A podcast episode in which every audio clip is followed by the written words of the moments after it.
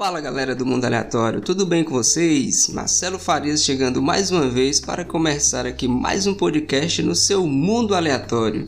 E hoje iremos retomar sobre o assunto principal aqui do nosso canal, o assunto mais querido, mais debatido e discutido, né? E não deixa de ser um dos assuntos mais interessantes aqui do ramo de todas as ciências. Eu estou falando de astronomia. E hoje iremos falar sobre as estrelas. Vamos aqui fazer um caminho, desvendar aqui tudo acerca desses astros que no momento agora da gravação desse cast acontecendo à noite estão brilhando aqui no nosso, no nosso céu. E sem falar que temos uma estrela que é essencial para a vida aqui no nosso planeta Terra. Sem ela, nosso planeta talvez possivelmente nem existiria. Então vamos entender um pouco mais aqui sobre as estrelas. Então vem comigo. Pessoal, aqui no comecinho desse cast aqui, antes da gente desvendar aqui as nossas queridas estrelas, queria fazer uma indicação de uma página lá no Instagram para você acompanhar é a página Sexualidade e Psicologia, que tem abordado uns assuntos muito interessantes e que devem ser bastante discutidos. A Temaya tem discutido bastante esses dias muitos posts que eu tenho visto, inclusive indico e recomendo bastante sobre a violência contra a mulher. Então, um assunto bastante sério. Já tem dados que comprovam que essa quarentena, né, devido a essa pandemia, esse isolamento social, tem aumentado muito o número de casos, principalmente de violência contra a mulher, de violência doméstica de um modo geral. Então, um assunto importante que deve ser discutido, abordado. E essa página está fazendo com brilhantismo, com muita clareza, com muita didática, muito conhecimento. Então, vão lá no Instagram conferir lá o Sexualidade e Psicologia. E vamos agora falar de estrelas, né? Bem, pessoal, primeiro é, devemos fazer aqui um disclaimer para tratar de uma forma bem fácil, bem tranquila, como sempre, de uma forma que todos possam compreender. Então vamos fazer um passeio aqui, né, inclusive pelos mais variados tipos de estrela. Com certeza você já viu falar, pelo menos nem que talvez solto, né? Você já ouviu falar em estrela de neutro, você deve ter ouvido falar em supernova, você já ouviu falar, por exemplo, de nebulosas. Principalmente muitas fotos tem no, se procurar no Instagram sempre tem alguma coisa compartilhada sobre algum tipo, alguma forma de nebulosa, né? Então vamos entender um pouquinho como todas elas se relacionam na verdade. Então vamos entender aqui um pouco do que, que seria a história das estrelas, como elas nascem, como elas morrem, né? Sim, estrelas morrem, né? Aqui no canal a gente já tem alguns casts assim soltos sobre específico algumas partes do que, que acontece com as estrelas, então vamos entender realmente aqui agora o que acontece com as estrelas. O que são as estrelas? Bem, primeiro, pessoal, estrela, a gente define uma estrela como, de uma forma bem simples, ela é um, um aglomerado de gás, de gás e poeira, por assim dizer. Vamos nos concentrar aqui no gás principal. Isso aqui é até uma forma de você entender. Tu viu com certeza lá no. Se estudou lá na, na época de colégio, você está no colégio ainda, deve estar tá estudando. A famosa tabela periódica, ou seja, os elementos químicos que tem na tabela periódica. Todos aqueles elementos da tabela periódica eles se juntam né, para poder formar as moléculas que por sua vez vão formar os mais diversos tipos de substâncias que a gente encontra não só na superfície da Terra, mas no universo inteiro. E todos aqueles elementos, aquelas aqueles, aqueles átomos da tabela periódica, eles foram formados lá no núcleo de uma estrela. Então, tudo que a gente tem aqui na superfície da Terra, tudo que a gente tem no nosso planeta e tem no universo, foi formado no núcleo de uma estrela. Então, relembrando, a gente já tem um cast aqui sobre a teoria do Big Bang, no qual eu discuto né, sobre a origem do universo. Então, é um cast excelente para você ouvir antes de cair aqui na formação das estrelas. Então, uma estrela ela vai ter, a gente existe na verdade várias categorias, então a gente vai usar como referência a nossa estrela, que no caso é o nosso Sol, para que a gente possa entender como que é o funcionamento de uma estrela.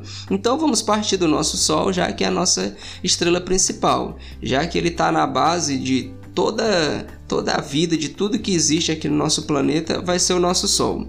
Então a gente usa o Sol, ou seja, a massa do nosso Sol, inclusive, como medida, como comparação para as outras estrelas. Por exemplo, quando, se você pega uma estrela que está próxima do nosso Sol, como é que a gente vai saber o tamanho desse? Como é que a gente vai expressar o tamanho dessa estrela? A gente vai usar o nosso Sol como referência, ou seja, ele pode ter uma massa menor do que o nosso Sol e pode ter uma massa maior do que o nosso Sol. É dessa forma assim bem simples assim falando que a gente começa a medir a massa das outras estrelas, porque vai existir estrelas que vão ter massas inferior, menor do que a massa do nosso Sol, inferior à massa do nosso Sol, 0,8, 0,9 a massa do nosso Sol, como tem estrela que vai ter 1.4, 1.5, vai ter 20, 40 e estrelas que vão ter milhões de vezes a massa do nosso Sol. Então você vai ter estrelas de diferentes tamanhos. E as estrelas também elas vão se apresentar nos seus diferentes níveis de idade, por assim dizer. Né? Você tem uma estrela mais nova, tem uma estrela mais velha, e tudo isso vai, vai ter uma consequênciazinha para o ciclo da estrela. Então toda estrela, sem exceção, ela vai começar ou seja, ela vai ter o seu surgimento como numa nuvem de gás. Você tinha ali uma nuvem de gás e poeira, ou seja, como se tivesse uma nuvem tal qual a gente tem aqui na Terra. Você olha e vê aquela nuvem grande, aquela nuvem de chuva. Você tem aquela nuvem do espaço, mas não, claro, formada de vapor de água, formada apenas de gás e poeira. Essencialmente, essa nuvem de gás ela vai ser formada de um elemento mais simples que a gente tem na tabela periódica, que é o hidrogênio, ou seja, o gás hidrogênio. Então esse hidrogênio ele vai se aglutinando, vai se acumulando, essa nuvem vai ficando cada vez mais concentrada. É como se tu pegasse uma folha de papel e começasse a amassar a folha de papel na tua mão, até ficar uma bolinha pequena, cada vez menor. Então quem vai amassar, no caso, essa nuvem de gás, né? Como tu faz no caso, a sua você faz com a mão. Você vai fazendo força com a mão e amassando a folha até ela ficar uma bolinha. Quem vai fazer com que essa massa de gás vá ficando num ponto, ou seja, vá se ficando uma bola, uma bola, só que no caso não é uma bolinha, vai ser uma bola gigante de gás quem faz isso é a força gravitacional, ou seja, vai ser a gravidade, em vez de ser a sua mão, vai ser a gravidade que vai fazer isso. Ela vai juntar ali num único ponto, num cantozinho ali, todo essa, esse gás, esse que eu vamos Vou me concentrar agora para ficar fácil de você entender. Vamos tomar que é só gás hidrogênio, que é praticamente 99% da estrela. Então esse gás hidrogênio vai se acumulando, vai tendo aquele formato arredondado exatamente porque está sendo moldado pela força gravitacional. Só que tem um, quando chega num certo limite, ou seja, numa, com uma certa quantidade de massa, o que é está acontecendo? Enquanto a gravidade está, vamos dizer, deixando esse formato arredondado, está arredondando a estrela, por assim dizer.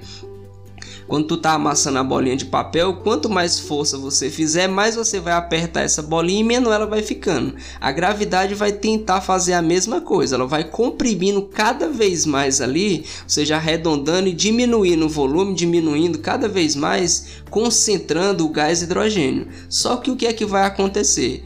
Vamos agora para o nível atômico. Esse gás hidrogênio é formado de átomos de hidrogênio. Então esses átomos de hidrogênio estão ficando cada vez mais comprimidos, cada vez mais apertados ali, porque o espaço está diminuindo. O que acontece é óbvio, a força gravitacional muito intensa, o que é que vai acontecer? Um átomo de hidrogênio que está ali do lado de outro átomo de hidrogênio vai acabar fazendo um processo que a gente chama de fusão nuclear, ou seja, eles vão se fundir, eles vão, um átomo de hidrogênio vai se juntar com outro esse processo de fusão nuclear, a gente estuda lá em química, né, chamado de fusão nuclear, vai ser responsável por dar a ignição da estrela, por fazer a estrela brilhar. Porque esse processo de fusão, o que, que vai acontecer? Um átomo de hidrogênio vai se juntar com outro átomo de hidrogênio, nesse processo vai ser perdida uma pequena quantidade de massa, só que essa pequena quantidade de massa que é perdida, ela vai liberar uma grande quantidade de energia. Ou seja, um átomo de hidrogênio vai se juntar com outro átomo de hidrogênio e vai surgir um novo elemento, ou seja, vai surgir hélio, vai surgir o gás hélio, aquele gásinho que você usa inclusive naqueles bexiga de aniversário, aquele gás leve, aqueles balões que você solta e ele acaba subindo, né? Ou seja, vai que ali é gás hélio, aquele gás que deixa a voz fininha. Então o gás hélio é formado a partir da fusão do hidrogênio.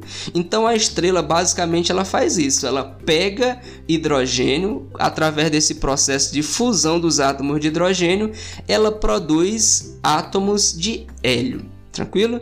E aí cada estrela ela vai ter esse processo bem simples, esse processo ele vai se diversificando, ele vai ficando cada vez mais complexo, mas toda estrela vai começar fazendo esse processo, pegando hidrogênio junto com outro hidrogênio e vai transformar em gás hélio. Esse é o processo básico que vai dar origem que vai fazer a estrela ter ignição, ou seja, a estrela vai começar a brilhar. Porque nesse processo não é produzido apenas o gás hélio, tá bom? Não é só produzido hélio. É além do gás hélio que é produzido nesse processo de fusão nuclear, que não é um processo trivial, diga-se de passagem, esse processo é um pouco complexo. Eu vou simplificar aqui um pouquinho para vocês. Além do átomo, de, além do átomo de, você juntou dois átomos de hidrogênio, você formou o que? Você formou um, no caso, o resultado disso aí vai ser a formação de um átomo de hélio, ou seja, você vai ter um hélio sendo formado. Então, você era gás hidrogênio, agora você tem gás hélio. Mas nesse processo também é liberado um pósitron. O que é que é um pósitron? Além do átomo de hélio, também vai ser liberado um pósitron. O pósitron vai ser a antipartícula do elétron. Você tem matéria e você tem antimatéria, né? Ou seja, a gente não lá no Big Bang, quando foi criada essa matéria e antimatéria na mesma proporção. Isso é um dos grandes enigmas em abertos dentro da física ainda, né? Para onde foi toda a antimatéria? Mas tá, se você se perguntou já onde você encontra antimatéria, nas estrelas nesse processo de fusão é produzida antimatéria, ou seja, é produzido pósitron. O pósitron é a antipartícula do elétron, ou seja, é um elétron só que tem carga positiva. E aí o elétron tem carga negativa. Então, se um elétron se encontra com um pósitron, eles acabam se aniquilando. E esse processo vai acontecer dentro da estrela porque vai ter elétrons também, já que tem átomo de hidrogênio. O átomo de hidrogênio ele é o que? Ele é um próton e um elétron circulando ele. Então, lá dentro da estrela, esse pósitron vai se aniquilar com os elétrons e vai liberar uma grande quantidade de energia. Então vai estamos começando a ter energia sendo produzida dentro da estrela. Só que também é liberada uma partícula, uma partícula que não tem massa, que é chamada de neutrino. Bom, os neutrinos são partículas que são produzidas em grande quantidade nesse processo de fusão nuclear. Então você tem a produção de um pósitron, que é a antipartícula do elétron, você tem produzido neutrino, que é uma partículazinha muito pequena que não tem massa, por isso interage quase nada, para ela não interage praticamente, a interação é zero, porque ele não tem massa, tá bom? Essa partícula que é o neutrino, e você tem a produção de hélio. Existem umas estrelas que vão tornando esse processo cada vez mais complexo, tá bom? Vai ficando um processo cada vez mais, mais sofisticado, por assim dizer, e vai liberando uma quantidade enorme de energia. Inclusive, no segundo processo que vai, que vai acontecer, vai também ser liberado uma grande quantidade de raios gamas, ou seja, de radiação gama. Então, a partir daí é que a estrela começa a brilhar, porque de toda essa energia que está sendo liberada, uma parte dessa energia é liberada no que a gente chama de espectro visível, ou seja, é luz visível. Por isso que tu consegue ver o Sol sempre brilhando aqui da Terra e você consegue ver as outras estrelas, porque é liberado luz visível. Mas é liberado uma grande quantidade de energia na forma de ondas eletromagnéticas, mas são ondas que não sensibilizam o nosso olho, por isso a gente não consegue ver, como a radiação ultravioleta, a radiação infravermelha e a própria radiação, os raios gamas, que você não consegue enxergar. Então, esse é o processo que, básico que faz a estrela começar a funcionar. Mas, como é de se esperar, as estrelas também são complexas, ou seja, existem vários tipos de estrelas, por assim dizer. E o que vai classificar uma estrela vai ser principalmente o seu tamanho. Esse processo que eu acabei de escrever é o processo que acontece no nosso Sol. Ou seja, o Sol está pegando hidrogênio, está fazendo a fusão, ou seja, pegando hidrogênio juntando com hidrogênio e produzindo hélio. Mas aí o que é que vai acontecer? A quantidade de hidrogênio da estrela é finita, então essa quantidade de hidrogênio, uma hora ela vai acabar. Então, uma hora ela termina. Então, vamos pegar o caso de, de uma estrela que seja do tamanho do nosso Sol, para a gente fazer uma, uma escalazinha. O que é que acontece com estrelas que têm o tamanho do nosso Sol até mais ou menos 1.3, 1.4 a massa do nosso Sol? Vai chegar uma hora que esse hidrogênio, esse gás hidrogênio, ele vai acabar, ou seja, vai terminar esse gás hidrogênio você vai fazer tanto a fusão de hidrogênio com hidrogênio que esse hidrogênio ele vai se esgotando e aí você vai ter apenas hélio. Quando chegar nesse processo que tiver apenas hélio, lembre ó, o que está acontecendo dentro da estrela, porque é o seguinte: A gravidade está tentando diminuir cada vez mais. É a gravidade que é a responsável por esse processo de fusão. Ela está tentando comprimir o gás que está ali dentro. Só que quando começa esse processo de fusão, lá no núcleo, no centro da estrela, que é onde está acontecendo a maior esse processo de fusão nuclear, essa energia vai sendo liberada, porque literalmente é como se fosse uma explosão. Então a gravidade comprime a estrela e aí tem um processo de fusão que fica explodindo a estrela. Então é uma briga. Ou seja, a gravidade comprime e a estrela, com, pelo processo de fusão, quando ela libera essa energia, ela contrabalanceia essa compressão da gravidade. Então fica mantendo um equilíbrio. E esse equilíbrio vai sendo mantendo. Aí quando acaba o hidrogênio, já começa a dar uma desbalanceada. Quando você acaba o hidrogênio, a estrela começa a fazer o que? Ela tem, não tem mais hidrogênio, ela tem hidrogênio numa quantidade muito pequena, que já essa quantidade pequena que sobrou, que já não dá mais para fazer fusão, ela está nas camadas mais externas da estrela. Imagina a estrela como sendo uma cebola, então ela tem um núcleo, que é onde está acontecendo a fusão, e aí ela vai ter nessas camadas mais externas que é devido à fusão vai sendo liberado a energia vai sendo liberada em vários níveis ou camadas, né? É o que vai formar a estrela. Por isso a estrela, na verdade, ela é um é o que a gente chama de plasma, né? Ela é um gás altamente quente com a temperatura altíssima e esse gás está sofrendo esses processos de fusão nuclear. Então, quando começa o processo de fusão do hélio, deixa de fundir hidrogênio e passa a fundir hélio, porque o hidrogênio que tinha em pequena quantidade está nas camadas mais externas da estrela, não dá mais para fazer a fusão do hidrogênio, que tem muito hélio, a estrela muda a coloração dela, ela passa a ter um tom avermelhado e a temperatura no seu núcleo ela aumenta mais ainda. Ela chega próxima de área de 100 milhões de graus Celsius. E quando atinge essa, quando ela começa a fazer a fusão agora não do hidrogênio, mas sim do hélio, vai começar a ser produzidos novos elementos. Ou seja, depois que ela começa a fundir o hélio, que a temperatura está mais alta, o que que acontece? A estrela começa a ter um processo de expansão, ou seja, ela aumenta muito, aumenta muito o volume dela. Fazendo um comparativo, que é isso que vai acontecer com o nosso Sol daqui a alguns bilhões de anos, quando o hidrogênio acabar, que a gente chama de, no caso seria o primeiro ciclo da estrela, que é quando ela está fazendo a fusão de hidrogênio, acabou o hidrogênio, ela passa para outra fase, como se fosse uma pessoa que passa, ela começa para outra fase, digamos, da vida da estrela, que ela começa a fazer a fusão do hélio, como a temperatura está muito alta, o que é que vai acontecer? A gravidade meio que vai dar uma perdida nessa briga. Então a estrela vai começar um processo de expansão. Ela vai ficar num tom avermelhado porque muito desse hidrogênio que está nas camadas externas ele vai começar a queimar. E aí o, núcleo vai fundir hélio, vai fazer a fusão do hélio e quando ela, ele começar esse processo de fusão do hélio, isso vai dar origem a outros elementos como carbono, o nitrogênio, magnésio, berílio, que são aqueles elementos lá, os primeiros elementos da tabela periódica. Eles vão começar a aparecer devido à fusão do hélio e a estrela vai fundir todo esse hélio e ela vai aumentar muito o volume, que é o que vai acontecer com o nosso Sol. Para você ter uma ideia do processo de expansão da estrela nessa fase fase em que ela começa a fazer a fusão do hélio, o nosso Sol ele vai fazer isso quando a estrela passa a fazer a fusão do hélio, que ela adquire esse tom avermelhado, a gente vai chamar de gigante vermelha. No caso de estrelas que têm o tamanho do nosso Sol ou um pouco mais da massa do nosso Sol, como 1.2, 1.3 a massa do Sol, ela vai virar uma gigante vermelha. O nosso Sol, no caso, ele vai expandir tanto que ele vai pegar o planeta Mercúrio, vai pegar o planeta Vênus, o planeta Terra e vai encostar lá na órbita de Marte. Olha o tamanho que o Sol vai ficar, ele já é gigantesco e ele vai aumentar tanto de tamanho que ele vai até a órbita do planeta Marte. Para você ter uma noção de como nesse, nessa fase em que a estrela passa a fazer a fusão do hélio, ela aumenta muito o seu volume, ou seja, ela aumenta demais. É isso que vai acontecer com o nosso Sol. Quando a estrela sai desse processo, porque uma hora o que é que vai acontecer? Lembre bem que a gente chama de gigante vermelha esse processo no qual quando a estrela passa a se chamar de gigante vermelha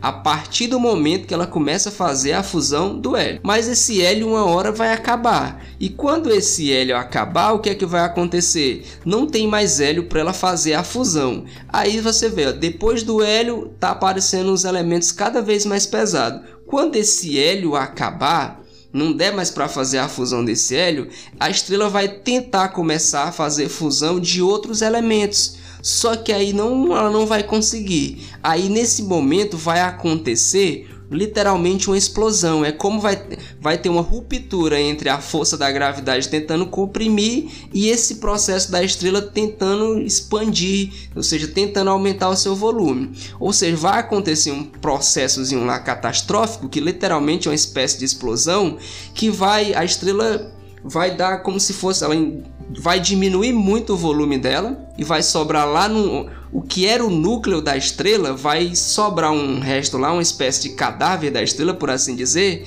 que a gente vai chamar de anã branca. O que é que é essa anã branca? É o que vai sobrar lá no núcleo da estrela. Só que nesse processo tem uma espécie de explosão, ou seja, o restante daqueles elementos que foram formados, lembra? Ainda tinha um pouco de hidrogênio já tinha sido queimado, mas ainda tem o que? Hélio que sobrou, não vou o processo de fusão do hélio ainda sobra alguma quantidade de hélio, também nesse processo ainda sobrou hélio, ainda sobrou outros elementos como hidrogênio, nitrogênio, magnésio, cálcio, porque a estrela depois que ela está fundindo hélio, ela também começa depois a fundir os outros elementos que estão sendo formados. E quando ela vai ter essa explosão, esses elementos eles vão ser liberados, ou seja, eles vão ser literalmente jogados para o espaço nesse processo. Ou seja, é como se a estrela nesse processo de gigante vermelha, o que é que acontece depois que ela acaba a fusão do hélio? Ela começa a jogar o que ela produziu no espaço. Então todos os elementos que ela conseguiu fazer, que foram produzidos nesse processo, ela joga para o espaço. Mas sobra lá no meio, no centro, um núcleozinho muito denso. Esse núcleo muito denso que sobrou, a gente chama de anã branca. Ou seja, sobra aquele restinho lá, o cadáver da estrela, aí você vai chamar de anã branca, que vai ficar lá no centro. E toda aquela massa de gás e dos outros elementos que ficam ao redor dessa anã branca, eles vão se espalhando pelo espaço, e é aí que a gente vai chamar de nebulosa planetária ou seja, é o que sobrou dessa estrela. A gente vai chamar de nebulosa planetária. O curioso é que dependendo da massa da estrela, caso, né, esse resto de todo esse elemento que sobrou, sobrou a anã branca lá no centro, mas tem muito gás que sobrou, inclusive até hidrogênio ainda tem, tem muito gás que resta. Então, dependendo do tamanho da estrela, nessa fase de nebulosa planetária, e aí vale a gente citar aqui no caso de nebulosa, no caso de nebulosa planetária, a nebulosa do olho do gato, por exemplo. A nebulosa do olho do gato é uma das nebulosas mais estudadas pelo seu formato peculiar, porque tinha uma nebulosa planetária planetária, só que o resto do gás que sobrou dessa nebulosa acabou formando outra estrela que teve o mesmo processo e aí teve outra nebulosa. Então a nebulosa do olho do gato, você até quiser procurar, você acha no Instagram da NASA, você acha fácil no Google aí, se colocar a nebulosa do olho do gato, você vai achar fácil a descriçãozinha dela, as imagens delas que são belíssimas. Super recomendo que você procure. Então ela é uma nebulosa dentro de outra nebulosa. Então o que quando uma estrela morre, né, que a gente por dizer nesse processo a estrela acaba morrendo, o que sobra de material dela, além de ser semeado, de semear os elementos da tabela periódica, né, lá como cálcio, magnésio, berílio, oxigênio, nitrogênio, carbono, que nesse processo já foi formado, além de espalhar ele pelo espaço, o que sobra dessa estrela de gás pode se juntar e de novo nesse mesmo processo que a gente entende, que acabei de explicar, vai formar uma nova estrela, que é o que a gente sabe que aconteceu com essa nebulosa do óleo do gato, tá bom? Então você tem a nebulosa planetária. A nebulosa planetária são as nebulosas que são que surgem a partir de estrelas que são pequenas, ou seja, estrelas que têm a massa do nosso Sol ou um pouco, pouco mais da massa do nosso Sol. É o que você vai chamar de nebulosa planetária, porque vai ter outro tipo de nebulosa que vai ser muito maior, que aí vai vir de uma supernova, que é o processo que a gente vai começar a entender agora. Então, se a estrela for muito grande, aí eu vou pegar uma estrela que, por exemplo, tenha 20 vezes a massa do nosso Sol. Olha só, é 20 vezes o tamanho do nosso Sol. Aí vai ter um processo que vai ser um pouco diferente, porque se a estrela tiver em torno de 20, possivelmente umas 10, 15 vezes também a massa do Sol, em vez dela virar uma gigante vermelha, ela vai virar uma super gigante vermelha. E aí o super é exatamente só para dizer que ela vai ser muito maior. Mas como ela é muito maior, lembre, vem do mesmo processo, fazendo fusão de hidrogênio que vai transformando em hélio. Só que acontece que como ela tem mais massa, ela vai ter consequentemente, como ela tem mais massa, ela vai fazer uns processos de fusão ainda mais pesados. Ou seja, a estrela, quanto mais maior ela, ela for, mais violento vai ser esse processo. Então ela vai virar uma super gigante vermelha. Inclusive, vale a gente citar aqui, inclusive tem um cast sobre a estrela Betelgeuse ou Betelgeuse, né? Que é uma super gigante vermelha que fica lá na constelação de Órion que ela vai virar, ela, ela é uma super gigante vermelha. Atualmente ela está nessa fase de super gigante vermelha. Dá para ser vista a olho nu na constelação de Órion, né, no caso dos caçadores. Você pode usar as famosas Três Marias como referência, ela está um pouco acima assim das Três Marias, só que no caso do ombro do caçador, né, é uma estrela que já tem uma tonalidade bem avermelhada. Por que, que ela vai ter um tom bem avermelhado? Lembra? Ela é, uma, ela é uma super gigante vermelha. Ou seja, ela é uma gigante vermelha, só que muito grande, por isso o nome super super gigante vermelha.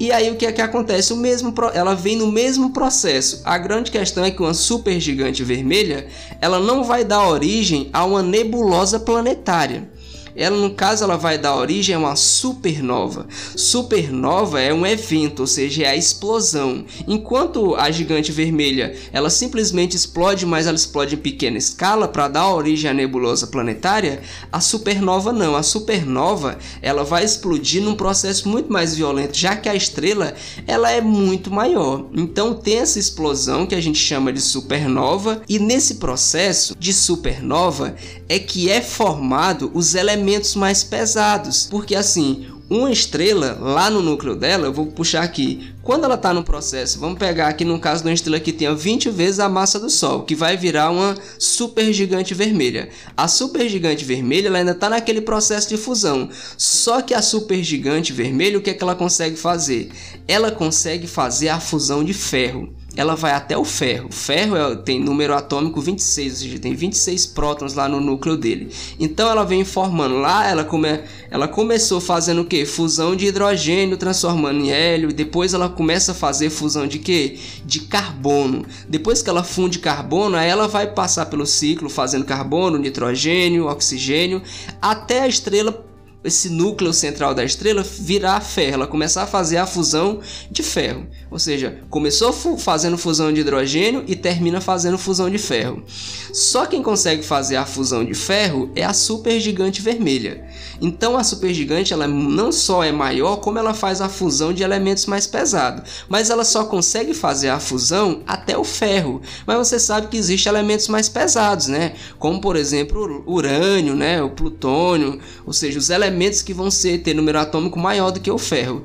Esses elementos, o próprio ouro, platina, prata, esses elementos que, tem um, que, que são maiores, ou seja, tem um, o, núcleo deles são maior, tem mais prótons do que o ferro, que tem número atômico superior ao ferro, ou seja, os elementos maiores que o ferro, porque a estrela só faz até o ferro, né? Então, quando ela explode, quando essa supergigante explodir, esse evento ele é tão catastrófico de uma forma que ele consegue fazer a fusão, uma fusão um pouquinho diferente, mas ainda assim é uma fusão. A grande diferença é que agora nessa fusão que é feita dentro da supernova, os elementos em vez de eles estar liberando calor, né, eles acabam absorvendo calor, ou seja, é um processo endotérmico, ou seja, eles absorvem calor para que seja feita a fusão.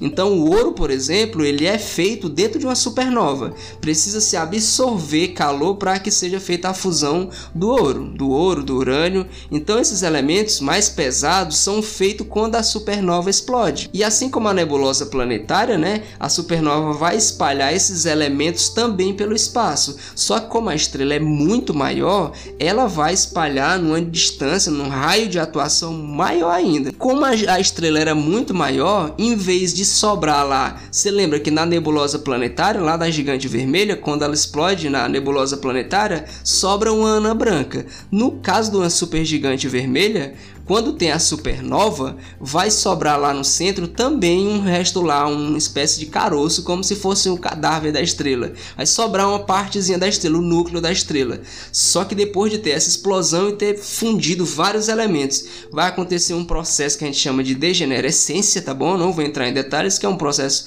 bem complexo, né? Podemos fazer um cast, inclusive, falando só sobre isso. No resto da supernova, esse núcleo, né? Não vai ser uma ana branca, vai ser o que a gente chama de estrela estrela de nêutrons. E como é de se esperar, pelo nome já é o neu, na verdade, um átomo, só para a gente lembrar, um átomo tem as três partículas lá que podemos chamar de fundamentais, né? Claro, tem partículas menores. Partículas fundamentais eu vou usar o termo só como a estrutura básica do átomo. Você tem o núcleo, que é formado de prótons e nêutrons, e você tem a eletrosfera com os elétrons. Então acontece um processo lá no qual, na supernova, que é fabricado, é gerado muitos nêutrons, tá bom? E esses nêutrons vão se, vão se aglutinar lá no centro, formando o que a gente vai chamar de estrela de nêutron, que é um objeto muito denso, mas muito, muito denso mesmo, mais denso do que a anã branca ainda. Ou seja, está muito condensado lá no canto, já que o processo foi muito violento. E aí a gente já se conhece muitas e várias estrelas de nêutron.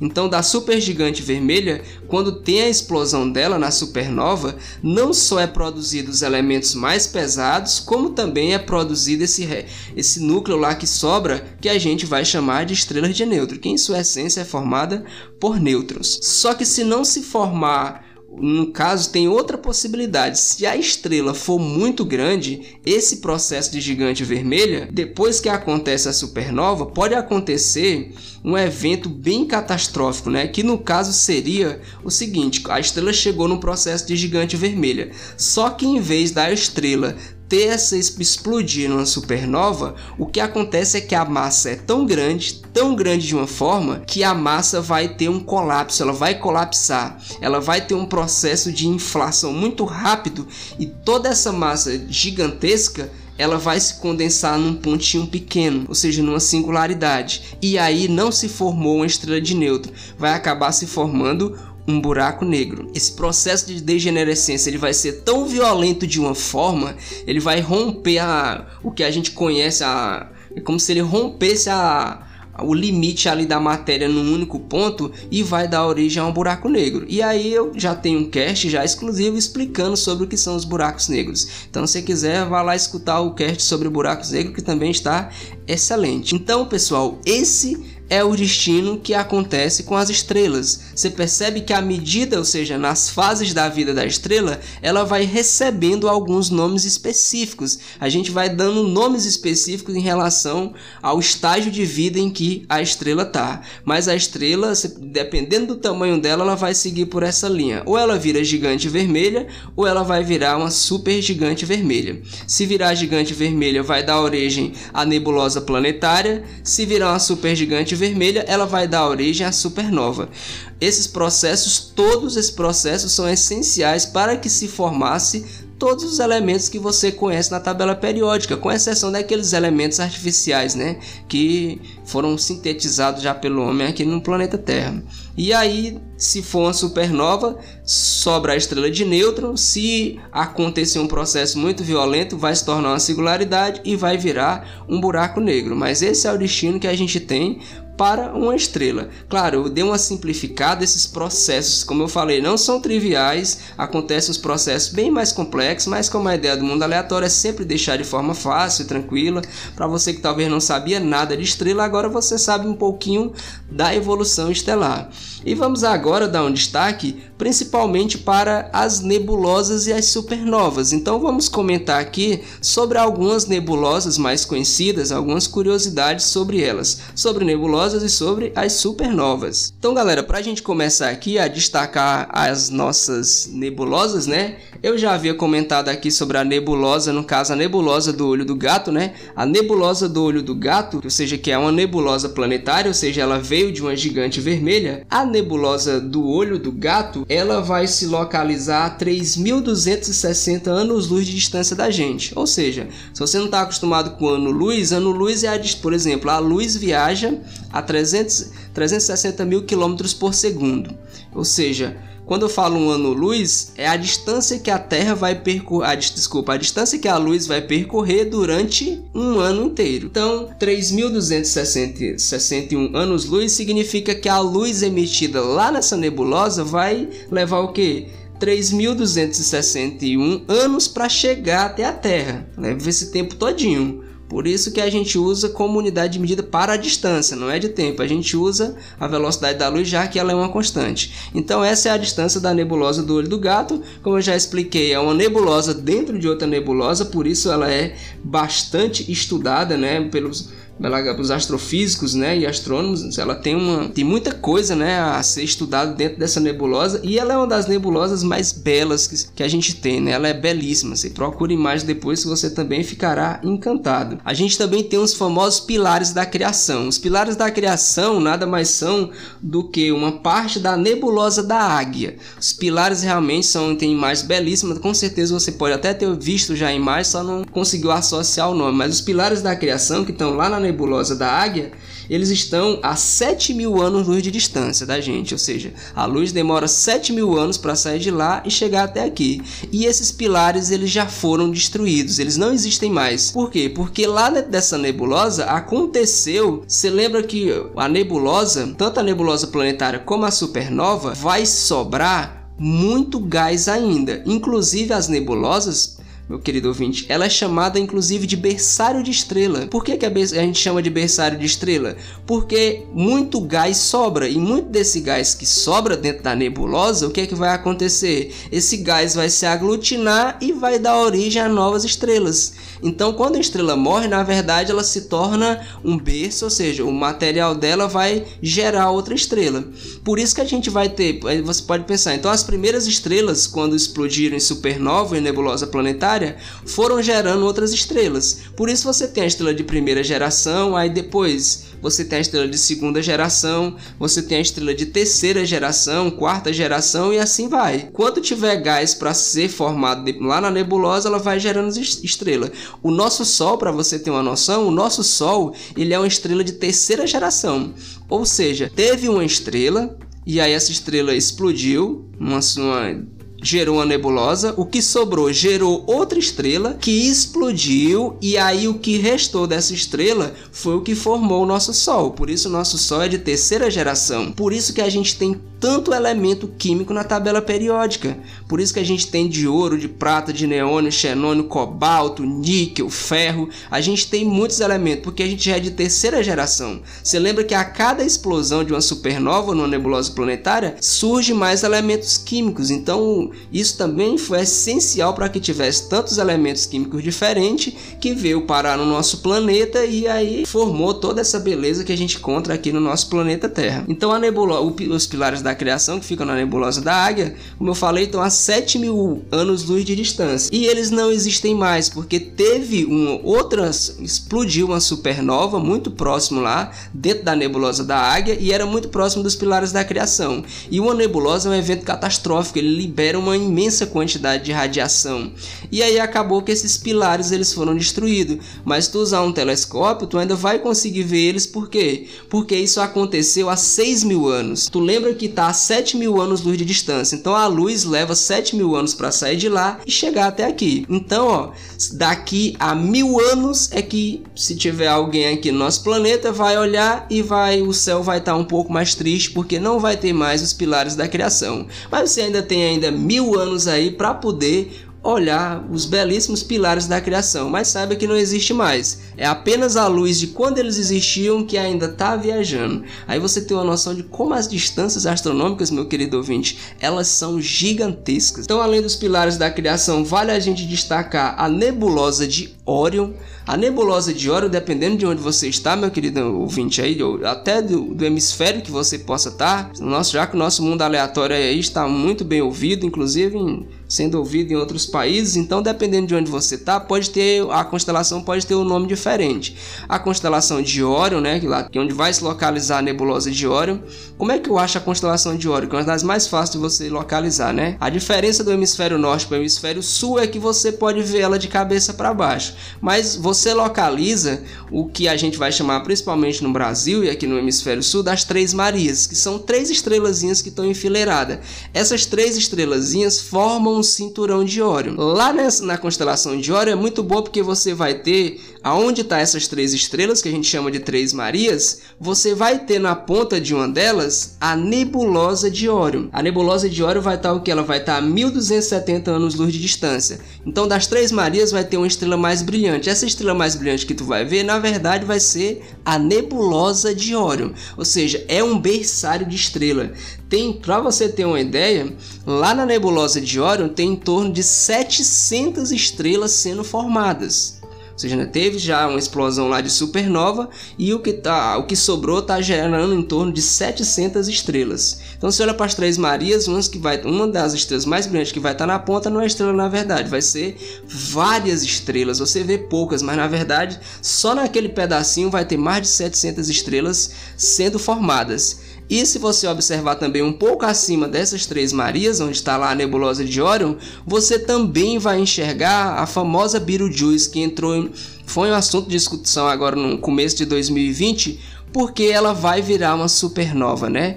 E é muito difícil a gente observar uma supernova, principalmente porque normalmente elas acontecem muito distante do nosso planeta. Para nossa sorte, já que se acontecesse um aqui perto, possivelmente a vida seria até inclusive extinta devido à grande quantidade de radiação que é liberada. Então é muito raro. A gente tem supernovas sendo registradas, inclusive lá na China antiga. Elas têm registro, eles registraram uma supernova. Para você ter uma noção, eu vou pegar o caso da Betelgeuse que está aqui. A Betelgeuse localiza em torno de 700 anos-luz de distância, ou seja, a luz leva em média 700 anos para sair de lá e chegar até aqui. Então ela foi um grande furor porque se perceberam que ela estava nessa fase de ela tá na fase de super gigante vermelha, então, só super gigante vermelha, próxima parte ela, como a massa dela é muito grande, vai ser ela explodir uma supernova. E se estava numa expectativa muito grande, né, que ela fosse explodir uma supernova, mas acabou que isso não aconteceu. Ela começou a retroceder, diminuiu seu volume novamente. Você vai ver ela bem num tom assim bem avermelhado uma estrela bastante bonita, né, que é a Betelgeuse, que está lá na constelação de Orion também. E você também tem a nebulosa da Hélice, que vale você destacar, você tem uma nebulosa que é de uma importância fundamental para os estudos de astronomia que a gente faz, que é a nebulosa do Caranguejo. Ou seja, a nebulosa do Caranguejo, ela se localiza a 6.300 anos-luz de distância. Por que, que a nebulosa do Caranguejo é tão especial? Lembra que eu falei que quando se tem uma supernova, ou seja, a nebulosa do caranguejo, ela não veio de uma gigante vermelha, ela não é uma nebulosa planetária, ela veio de uma supergigante vermelha, ou seja, então foi uma supernova que deu origem à nebulosa do caranguejo. E sobrou, obviamente, como sobra depois de toda a explosão de uma supergigante vermelha, uma estrela de nêutron. E essa estrela de nêutron ela tem uma particularidade ainda, ela é o que a gente chama de pulsar. O que é, que é um pulsar? O pulsar é uma estrela de nêutron que ela fica girando, mas ela gira numa marcação bem específica, é como se ela fosse uma espécie de relógio relógio do espaço, porque ela tem um campo magnético muito forte, então ela ejeta raios cósmicos com uma velocidade muito grande, ela emite radiação nesse pulso que ela vai dando, é como se fosse uma espécie de coração batendo e você marcasse a pulsação desse coração. Por isso que daí vem o nome pulsar. E a nebulosa do caranguejo tem um pulsar que é muito bem estudado aqui da Terra e ele serve como base para os astrônomos fazerem muito estudo a partir da nebulosa do caranguejo. Sem falar que ela é uma nebulosa muito rica, ou seja, além de ter muitas estrelas sendo formadas lá em diversos estágios diferentes, porque uma forma de você estudar as estrelas de você chegar nesse ponto que a gente chegou de ter essa escala todinha que eu passei para vocês, é porque a gente tem várias estrelas sendo formadas nas mais diferentes nebulosas. E aí você consegue ver as estrelas em diversos estados. É como se você acompanhasse uma pessoa que nasceu hoje e você acompanhasse o crescimento dessa pessoa, né? Um bebê, criança, adolescente, aí para a vida adulta, até entrar na velhice. Então, se acompanha a vida da pessoa, você também pode acompanhar a vida da estrela para poder entender os processos que vão acontecendo, que foi esse processo que eu acabei de descrever aqui para vocês. Então a nebulosa do caranguejo ela é um ótimo, é como se fosse uma espécie de laboratório muito bom de estudo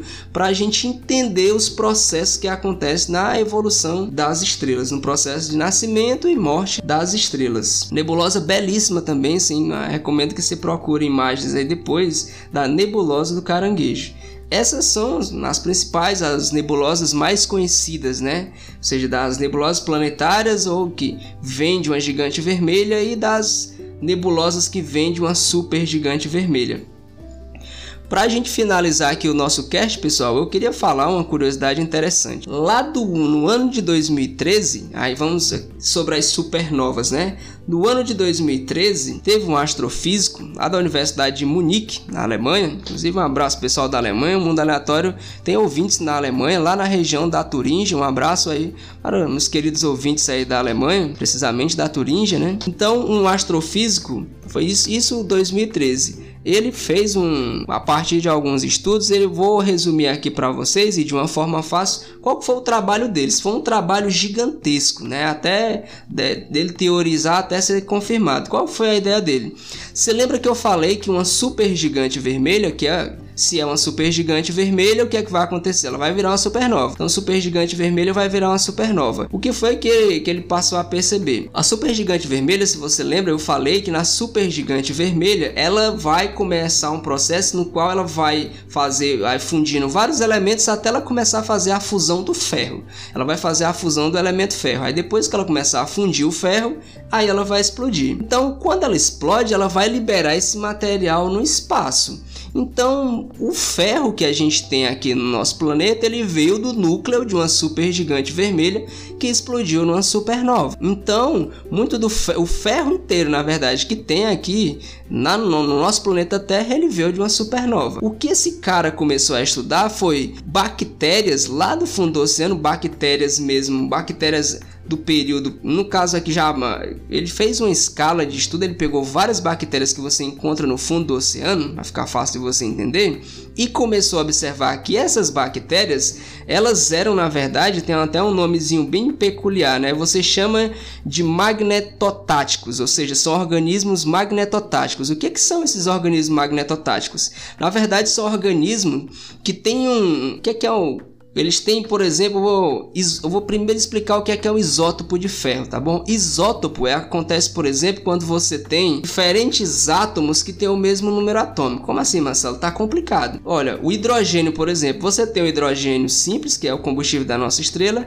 mas você tem outros isótopos que chama-se de deutério e chamado de trítio. É como se fosse irmãos gêmeos, só que é um magrinho e aí você tem um que é um pouquinho mais gordinho e você tem outro que é mais gordinho ainda. Ou seja, eles têm diferente número de massa. É isso que são isótopos. Todos os elementos eles têm isso. E o ferro não é diferente. O ferro também ele tem isótopos. E o que, que seria esses isótopos do ferro? Ou seja, tudo é ferro, tudo tem um, eles têm o mesmo núcleo, o mesmo número atômico. Só que você tem uns ferros que é mais magrinho, uns ferros que são mais gordinhos. E esses organismos, essas bactérias que ele estava estudando, elas tinham um desses isótopos, um desses ferros mais magrinhos lá na composição dela. E aí, o que é que acontece? A Terra é um grande imã, né? Ela tem um campo magnético. Então tem animais que eles sentem esse campo magnético. E como é que eles fazem para sentir esse campo magnético? Com certeza tu já pegou um imã e aproximou de um, alguma peça, algum material feito de ferro. E tu observou que ah, esse material de ferro ele foi puxado pelo imã.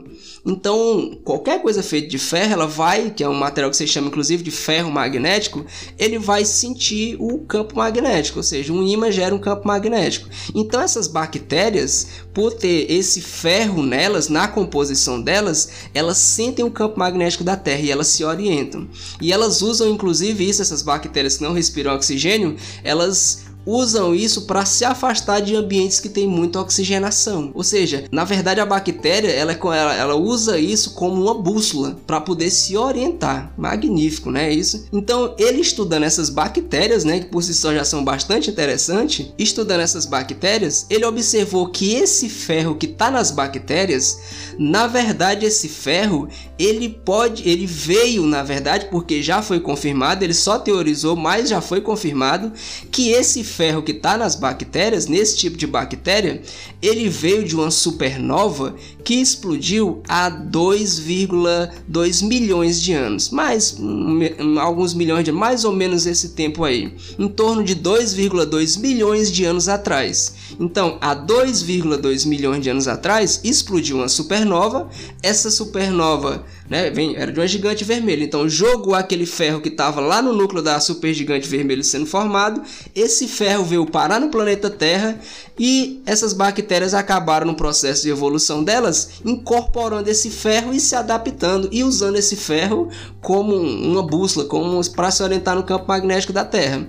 Então, a partir da análise desse isótopo, analisando esse ferro, ele conseguiu descobrir que esse ferro veio dessa supernova. Então, ele conseguiu encontrar e localizar uma supernova que aconteceu há 2,2 milhões de anos atrás usando essas bactérias. Foi assim, é uma das supernovas que essa daí ganha o prêmio de a descoberta mais podemos dizer peculiar e sensacional, né? Então essa supernova foi descoberta a partir do estudo dessas bactérias. Inclusive lá, lá num, período aqui do nosso planeta que é chamado de Pleistoceno, o que, que foi que aconteceu no Pleistoceno? Foi o famoso período em que você, o planeta Terra passou por várias glaciações, ou seja, teve várias períodos de era do gelo, por assim dizer. E uma das causas disso, de, do planeta ter passado por esse resfriamento tão grande, isso é só hipótese, meu querido ouvinte, ainda não se tem dado nenhum concreto que comprove isso, tá bom? É só, são estudos que ainda estão em andamento, que essa, essas eras do gelo, o resfriamento do planeta, pode ter acontecido por, por temporariamente, por assim dizer, teve uma quebra da camada de ozônio, ou seja, teve muita radiação que incidiu na atmosfera da Terra, fazendo com que essa proteção que a gente tem, que nos protege de muito calor que vem do nosso Sol, ou seja, essa proteção ela foi meio que alterada, alterou totalmente a dinâmica da atmosfera, que como consequência alterou o clima aqui na superfície do planeta. E acredita-se que muito que pode ter sido causado por supernova. Ou seja, supernovas que explodiram nesse período acabaram chegando aqui na Terra, porque numa supernova é emitida uma quantidade muito grande de radiação que interage principalmente com a camada de ozônio, né? Já que raios ultravioletas eles interagem com o ozônio e acabam destruindo a camada.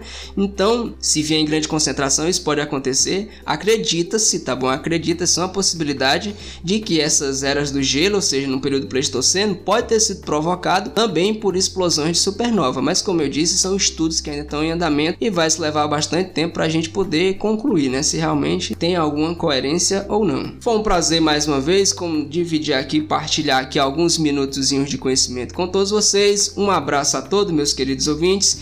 Não esquecendo, siga lá a gente no arroba podcastmundo. Se você quiser fazer alguma pergunta, alguma sugestão, dizer o que é que você está achando aqui do mundo aleatório, tem o nosso e-mail para contato que é mundoaleatório48@gmail.com. Você pode entrar em contato com o criador deste podcast, você me procura lá, o arroba Farias Marcelo 30. Peço que você divulgue, curtiu esse podcast, espalha nas plataformas, manda lá pro seu amigo, lá, ó, tem um programa legal ali, um podcast, é o Mundo Aleatório, o curto podcast. Se você tem alguém, ah, espalha lá para os seus amigos que ainda não conhecem o podcast. Vamos divulgar essa nova mídia, né? Essa... Vamos propagar a ciência, propagar o conhecimento. Lembre que aqui o mundo aleatório, a nossa única finalidade é o que? É divulgar a ciência e divulgar a ciência dessa forma, tentando sempre trazer assuntos bem complexos, mas de uma forma simples. E o nosso assunto preferido aqui do nosso canal, no caso, que é astronomia. Então a ideia é a gente divulgar a ciência, a gente levar o conhecimento para todos, né? Porque só o conhecimento é que será capaz de mudar o mundo. Então, um abraço a todos, pessoal, e até a próxima!